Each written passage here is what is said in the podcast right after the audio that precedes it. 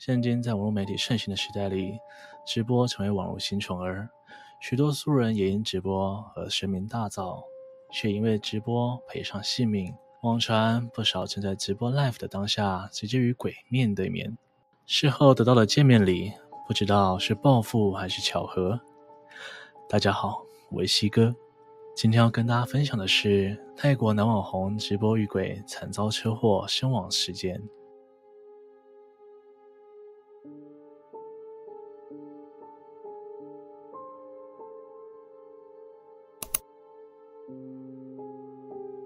许多网红的直播，不管是在自家室内或是往外走，不分国际灵异事件频传，甚至赔丧性命。而在泰国，有名四十岁的直播男网红，名叫艾维。频道内容是以专门探险、拍鬼直播出名，迅速帮他累积了十几万的粉丝。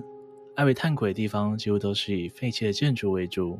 去年二零二一年十二月十一日的凌晨，他和几位朋友一起前往位在泰国巴吞他尼府的一所废弃学校探鬼。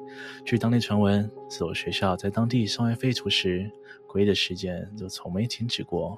学生在上课时会向老师提问。提问好像没什么，本来就是一件很正常的事情。但是学生提问时，仿佛变了一个人，声音不是自己的，问的问题也不是关于课堂上的，而是带着诡异的笑容，对着老师说：“你就是下一个。”甚至还有学生会在走廊上突然暴冲，撞向老师和同学们。重点是，这位暴冲的学生双脚是有残疾的，还偏偏发生学生们因不知名的病因请假。这类事件层出不穷，原先都发生在学生们身上的无解事件，渐渐的开始延烧到老师们身上，会突然对学生莫名大吼，还冲出教室，更是会面带阴森威胁学生们。之后，老师们无故缺席的频率也越来越高，甚至到最后直接在学校里自杀。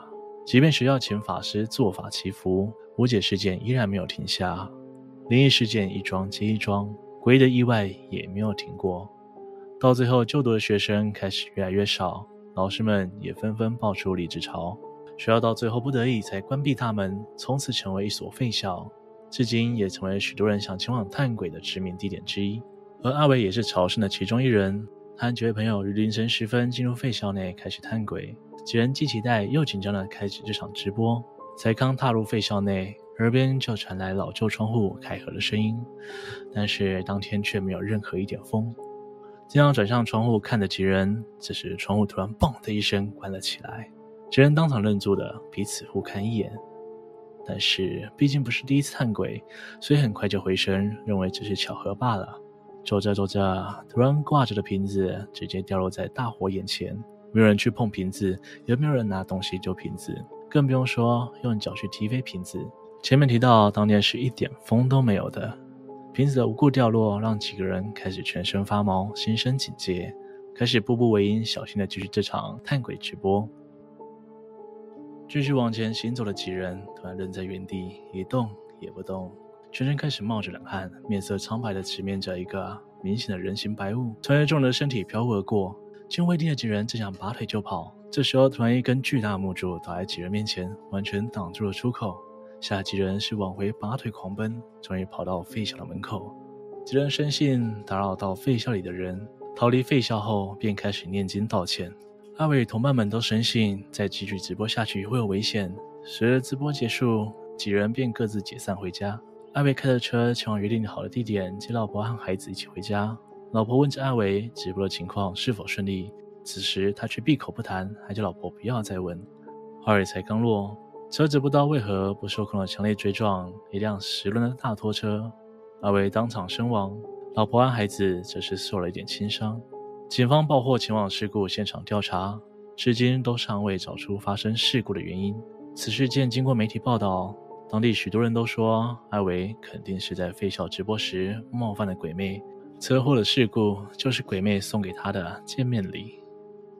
在泰国还有许多探鬼的废弃建筑物，类似像艾维所发生的灵异事件也不少。当地有一起事件，也是因前往废弃建筑物遇鬼而被广为人知。位在泰国大城府有一间让当地民众敬畏的绿屋，于拉玛五世时期所建立，至今已有百年历史，是一栋传统古老的泰式房屋，共有两层。屋主名为昆比德，他在拉玛五世时期担任大城府排海线的县长，负责接送曼谷及北榄坡一带的旅客，进一步带动了此区的繁荣与商业发展。从昆比德在新里山出生，那天的吉祥色为绿色，他便将房子涂成绿色，故有绿屋之称。昆比德与妻子和六名子女及多个侄子和侄女同住。随着年纪渐大，昆比德的健康也开始每况愈下，家人将送往曼谷的医院就医。回到家后，在家中不幸离世。自他离世之后，家人们开始纷纷搬离绿屋。妻子眼见丈夫离世，家人搬走，并将房子献给皇室为宫里所有。自从昆比德离世后，绿屋也开始传出灵异事件。据传闻，有人会到绿屋里自杀。前往探险的人都会精神失常。早已到傍晚凌晨时刻，就会在屋里看见一个身形微胖、身穿白衣的男人在屋里不断踱步地走来走去。若靠近屋子想一探究竟，那得小心，要是被男人发现，他就会恶狠狠地瞪着你，就像在警告对方不要靠近我的屋子。随着传闻被广为散播，前往绿屋探险的人也随之增加。其中最有名的事件发生在二零一三年的四月，此事一度占据泰国媒体的各大头版。一名住在泰国大城府的十八岁少女，听闻绿屋的灵异传闻，便约了几位好友在傍晚凌晨时一同前往。进到屋内后，几个女孩开始嬉笑打闹，开起了各种不敬的玩笑。期间，女孩不小心打破了一个水晶盘子，当场吓坏了众人。随后就发现有位身穿白衣的老人一直跟着她，围绕着她，就像被一个白色人包覆着女孩整个人一样，口中还不断念叨着：“孙女啊，孙女啊，我的孙女啊！”女孩吓得连哭带爬，和同伴急忙跑出绿屋。回到家后，女孩开始精神不济，整天都恍恍惚惚的，还开始连续发烧，胡言乱语，词不达意。看了医生也找不出病因，之后女孩开始吃不下饭，也失眠，可以说是睁眼到天亮。一时之间，突然暴瘦变成皮包骨。女孩的奶奶对此表示，她不知道该怎么办，看医生也没有用，做法祈福也起不了作用。孙女依旧是毫无起色。这件事经过媒体报道之后，有很长一段时间都没人敢再靠近绿屋，至今也没有人知道这位女孩是否已经康复。绿屋随着时间荒废。不过，传得风风雨雨的灵异事件，依然吸引许多想要探鬼的人前往。即便被当地人警告，还是阻止不了这些人的脚步。之后，绿屋被政府规划为景点，依然保留着古式建筑的风格，而建筑外观的绿色也维持着原样，所有屋内陈设也都没有更动，因此吸引了不少游客慕名前往朝圣。绿屋也成了大城府的观光胜地。即便听闻相关的灵异传说，但前往的游客却没少过。或许是想一睹侮辱昆比德的遗像，又或许想体验传说中的灵异现象。也许有不少人是想观赏经历百年历史的建筑。不管如何，这间绿屋也成了泰国当地最有名的鬼屋之一。在泰国当地，人们是相当敬畏鬼神的。